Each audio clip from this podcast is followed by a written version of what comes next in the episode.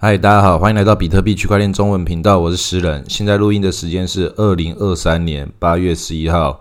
下午七点半。比特币的价钱来到两万九千三百多点，以太币的价钱一千八百四十几点。其实这一个多礼拜过去，其实没有发生什么样的大事，然后我们的行情也没有什么样的改变，但是发生了一些比较有趣的现象，让我想要特别拿出来讲一下这种好笑的事情。我们先从币安开始讲好了。就之前我们已经黑币安，靠背它一小段时间，当然他也不怕我们黑啦，因为真的就出了那些 Launch Pay，就是一些很乐色的 IEO，也是同样这段时间被美国一直在那边攻击。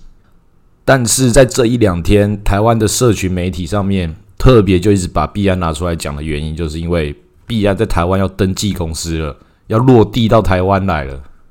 那我们台湾人就是这样，好像跟我们台湾有关系的事情的时候，觉得特别的兴奋，好像这个事情不得了啦，是不是可能牛市要回来了？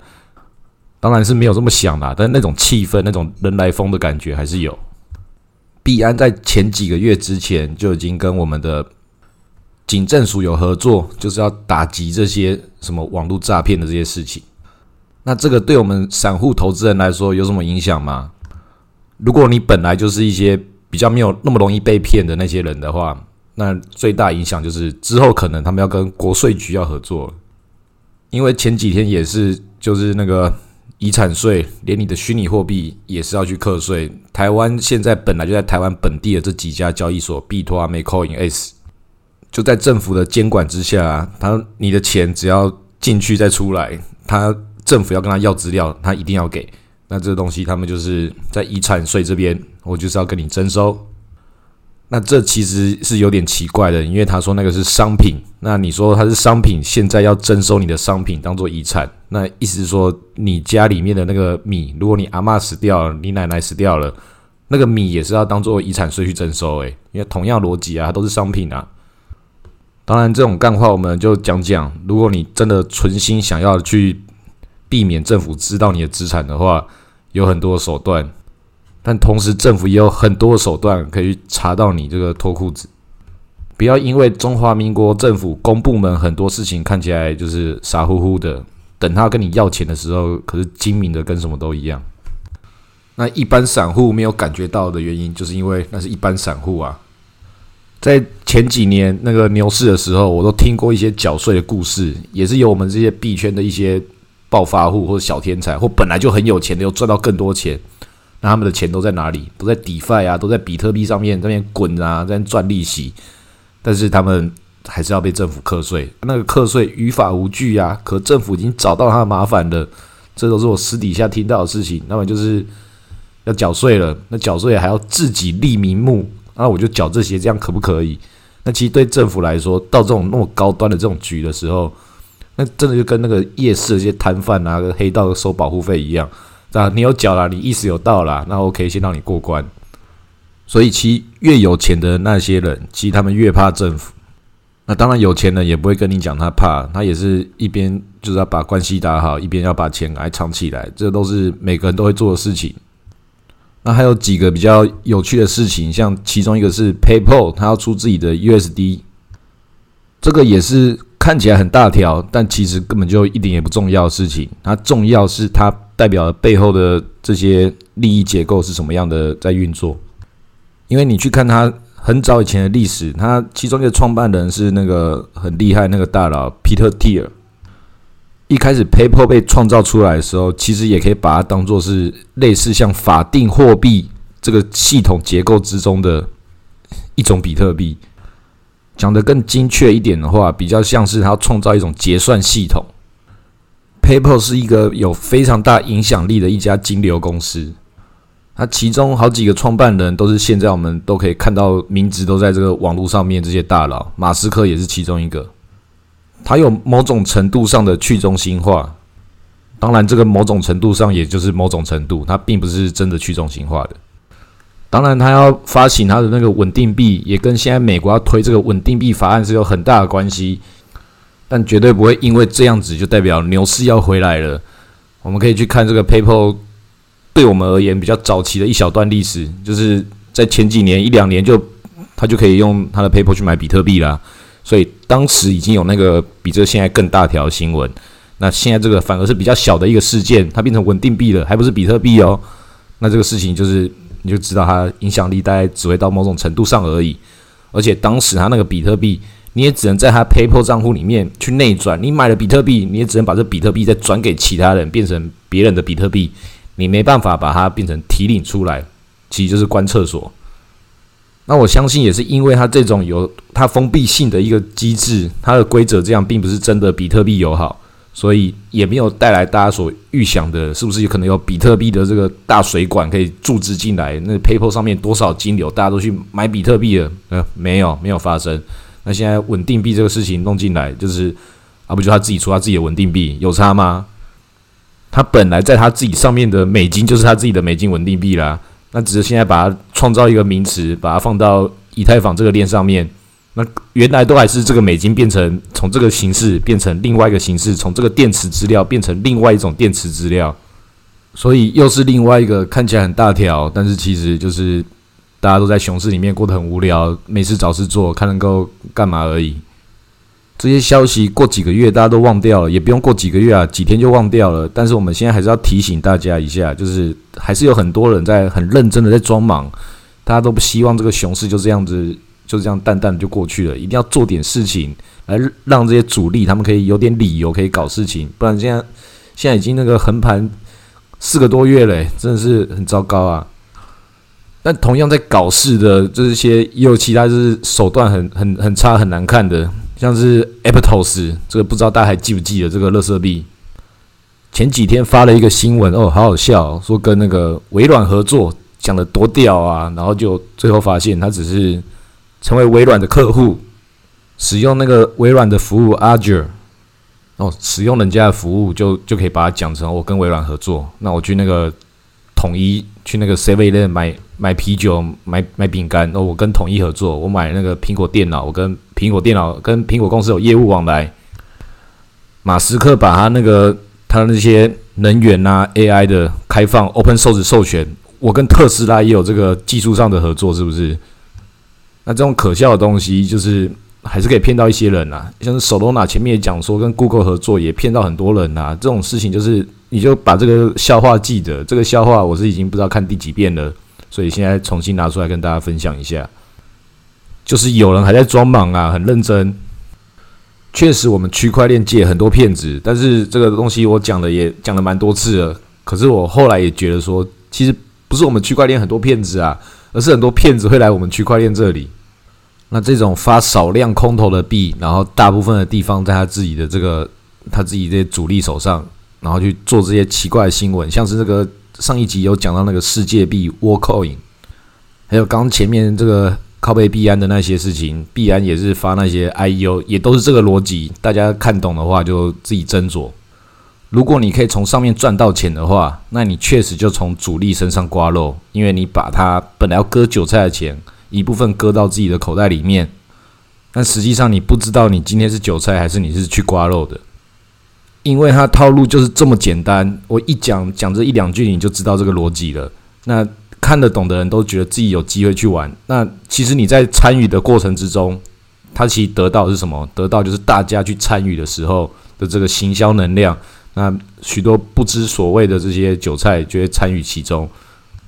但是你以为你看懂了，你在上面可以刮肉吃。但如果这些韭菜如果都没有真的一起进来的时候，那你就是那个韭菜啊。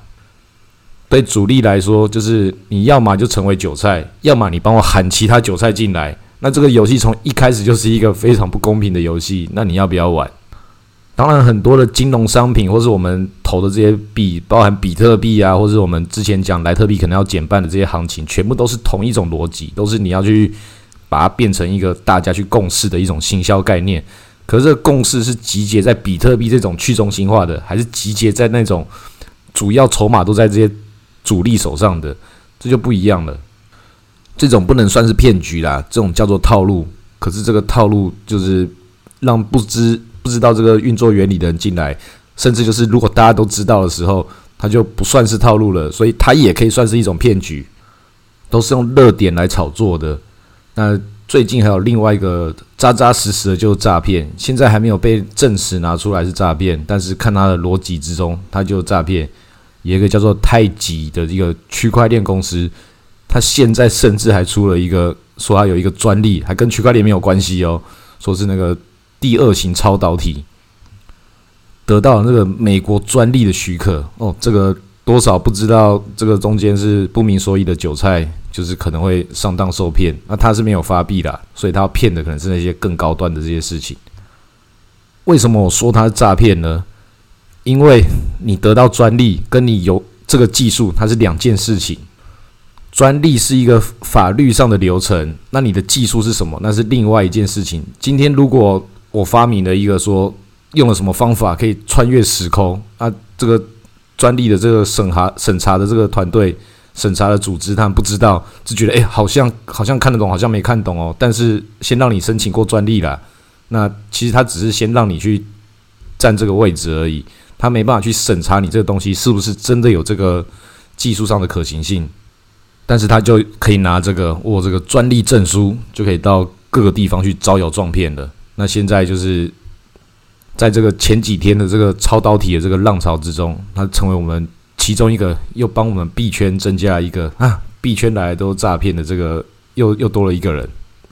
那我们刚刚讲了那么多有关于这些套路跟诈骗的，我们再讲一个就是比较有趣的另外一个悲伤的小消息。有一个叫做 ND Four 点 ETH 的一个巨鲸，他前几天把他两千五百颗的比特币全部丢到那个黑洞里面，把它烧掉了，然后。很多人就在谣传说，是不是他那个女朋友跟他分手了，出轨，所以他开始做了一些自我毁灭的事情，然后也开始把他一些什么猴子啊，一些有的没有的一些 NFT，一些蓝筹，就把它也都烧掉了。然后大家去看他这些推特啊或什么，写了很多那种虚无主义的东西，就觉得这人生没有意义啊，这些事情都是无所谓啊的这种这种东西。这个我也不是说不能理解啦，这个确实我也觉得，就有时候觉得人生是不是很无聊，也是会讲说，长期来说我们都死了，或许很多事情真的都没有意义。但是我可以很确定的一件事情就是，你要过没有意义的人生的时候，有钱总是比没钱还要更舒服一点。那我是不知道他怎么会有这么多钱可以一直在那边烧，也有人去查他以前那个资料，他好像在 Luna 那个事件就二十亿美金就直接喷掉。那样真的很多钱呢，到底是有多少钱可以这样子，就是去漫无目的的去寻找人生意义？有些有钱人其实不太知道怎么过生活，就是如果你有看过一些，就有些有钱人的家里，有些就是他们很知道自己的这些资源要怎么安排，让自己的生活、让自己的事业都更好、更顺畅。但有些人就是他就很会赚钱，可是他根本就不知道怎么花钱，然后家里乱七八糟，跟那贫民窟一样。垃圾堆的到处都是，那其实很多这种这种币圈所谓的大佬，很有可能这些他们家里面也都乱七八糟，因为有很多人是买那些垃圾币致富的，也是有时候可以看到一些奇怪的新闻，说有有个人死掉了，然后他家里堆那些垃圾，那个检查出来某一个东西是一个什么上古时代的一个什么样的古物，然后几十亿。所以我们不知道啊，很多东西很难衡量啊。但是最重要的是什么？最重要是你拥有这些东西的时候，为你带来的是快乐还是负担？像我自己加入币圈这个三五年来，就是在这个市场比较好的时候，或市场特别不好的时候，都刚好都会有一种很特别的一个东西，就是游艇，就开始有人要卖游艇，或是有人要买游艇。我加入了这几年，就是看过了三次。之前也想说，哎，我要赚零用钱，就是有人问我说有没有，你都认识一些有钱人，是不是有他们想要买游艇啊？我就赶快再把这个游艇的资料贴给我一些另外的有钱朋友，然后其中一个有钱朋友就跟我讲说，诗人，我跟你说，游艇这种东西，你只有买到那一天跟卖出去的那一天，你会感到快乐，中间你拥有的那些时间，那都是你的痛苦。当时真的觉得好有道理呀。但是我自己想想，这个有道理是他的事情，我还是要去找看有没有其他冤大头，就第一次当有钱人的，是不是赶快买个游艇来证证明一下自己的身份地位？那当然就是没有没有那么容易卖掉了。但这个小故事就是要告诉大家，就是到底什么东西是可以为你带来这个快乐跟心灵上满足的，还是会为你带来一些负担？那可能对那个 那个大佬，ND f o 那个大佬来说，可能这些这些金钱对他来讲，可能就是一种负担。确实就是好像所有东西都把它丢掉好了，这个所有东西都不要了，是不是人生可以过得比较轻松，不用再为这些所有的身外之物烦恼？那也有很多人就是在面喊说，就是你觉得很烦恼的话，你可以把这些钱给我啊。确实，就是很多人的烦恼是来自于没有钱，那有些人的烦恼是来自于钱太多。这个世界就是这么的不平衡。那我们最后来讨论一下最近一个。我认为可能是蛮大的一个事情，就 MakerDAO，它算是 DeFi 里面最重要其中几个协议。现在它推出了年息八趴、稳定币八趴的一个方案。那这个事情其实，其实我觉得是蛮有风险的。虽然听起来哦，稳定币八趴，然后还就是 MakerDAO，它之前那个贷是不是算法稳定币啊什么的，它是去中心化的，不会有问题啊。很多的这些。不明所以的这个韭菜就很认真的想要把钱丢进去，那我觉得这个是风险超大的。为什么呢？因为他现在已经不再是去中心化了。他之前去中心化是如何的去中心化？因为它是用它所抵押的以太跟现在它所发行出来这个美金稳定币贷，还有它之间的这个算法。啊这个所谓的算法稳定币，比之前的那些 Luna 的那些乐色算法稳定币，当然都是更好的。其实就是它也没有没有多特别啦，就是因为你抵押了这个以太，然后可以拿出一部分的这个美金出来。那这个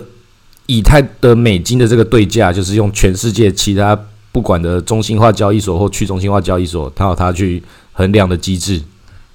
其实是一个很单纯的，就是一个工具而已。那它现在发生了什么事情？它有出了一个叫 RWA，这个是什么东西？就是实体资产的抵押。那这个地方就很危险的哦。什么是实体资产抵押？就那些什么美国国债啊、名车、名表、房地产啊，你可以拿这个钱去买这个房子，或者买这些国债，然后抵押进去。抵押进去之后拿到钱，再去买买这些事情，再重新抵押进去，它变成一个。叠罗汉一个俄罗斯套娃的一个逻辑，那不管它这个实体资产抵押，它是不是真的就是按照这个方式来进行，会不会有一些什么就是我们不确定的一些风险在里面？但是只看这个故事的表面，是不是我们在前一阵子有一个台湾有 IMB 这个诈骗案，这个在民进党政府跟那个宜兰的那个什么陈欧破这个非常相关的这些事情，就是这个故事嘛？我们是不是都听过？还有房地产抵押，然后跟大家吸金啊！这个故事大家好好的警惕一下。那大家想想，所谓的去中心化是什么？他这个时候他做这些事情就已经不是去中心化了，他是拿以前他做去中心化的事情，他这个招牌，然后来作为这后面不是去中心化的事情，然后用这么高的这个利率来吸引这个后面的韭菜进来。当然也有他之前的一些品牌上的这些名望，这种状况就像是一些一些那个什么排队的这些名店，一开就是用好的食材，然后价钱也很实惠，然后一堆人去排队，然后骗了一大堆人来这边千里迢迢的，然后吃了哇好吃好吃，然后形成了一个口碑，然后没有吃到的人听大家都讲好吃，然后也去排队，但大家都讲好吃，他已经隔了两三个月才排到之后。然后再去吃，就是嗯，好像就好像不错啦。然后可是他吃到的东西跟之前的人其实根本就已经不一样了。他不知道什么是好还是不好，他已经没有的比较了。但是那个 Google 评论就在那边呐，没有人敢说他不好啊。然后所有人都已经不相信自己的这个味觉了，只相信我们看到这个数字。然后造就了一大票的人，就是大家都说好，所以我就说他好的这样的局面。那在我们币圈里面，这种一整群人跟风。在一整群人一起被收割这个事情，大家都看过，而且看到不会只有一次。那这一次的这个 MakerDAO，我也不是说它接下来就会崩盘啊，或倒掉或什么，我只是说可能有这个风险。甚至我可以说，它其实不会崩盘，因为它它除了那些人比较聪明、比较优秀之外，他们有做出他们的一些套路上的一些逻辑。在他们快要爆掉之前，甚至还不用到快要，他们一定就会去调整那个利率，调整那个中间的这个波动。但是不管如何，有风险的时候也不是他来承担，是这些韭菜承担。我觉得比较需要在意的是，这么一个有品牌名望的一个公司，好好做他本来该做的事情，也是这个 DeFi 界一个很有影响力而且很重要基础建设的一个组织。诶，怎么现在搞了这套就是跟传统金融做这些不是去中心化的事情，然后用去中心化的这个外衣来这搞这些有的没有的事情？就是代表可能币圈真的是死水一滩，活不下去了。只要有搞事，他们就有很多不同手段可以从不同地方捞钱，包含他自己的这个代币 Maker，就算他不用前面这些事情，不用搞庞氏骗局，只要看起来像是可能要搞这种盘的这种逻辑，然后炒起来一些这个市场的波动的话，那就可以去收割这些在二级市场之中的这些流量。虽然也不是什么大问题啦，但对这种这种等级的公司来讲的话，就也不是那么光彩。但是为了赚钱嘛，不寒碜。但是现在有一个比较危险的是，孙哥孙宇晨也投资了，他每次投了什么就爆掉什么。或许我们有机会在这个熊市的这个中断期间，又看到一个史诗级的大爆炸的话，也是很精彩啦。但是我觉得应该不会这么快，但是我们不能排除这种可能。我们就看这些故事会接下来怎么演。好，今天录到这里，谢谢大家。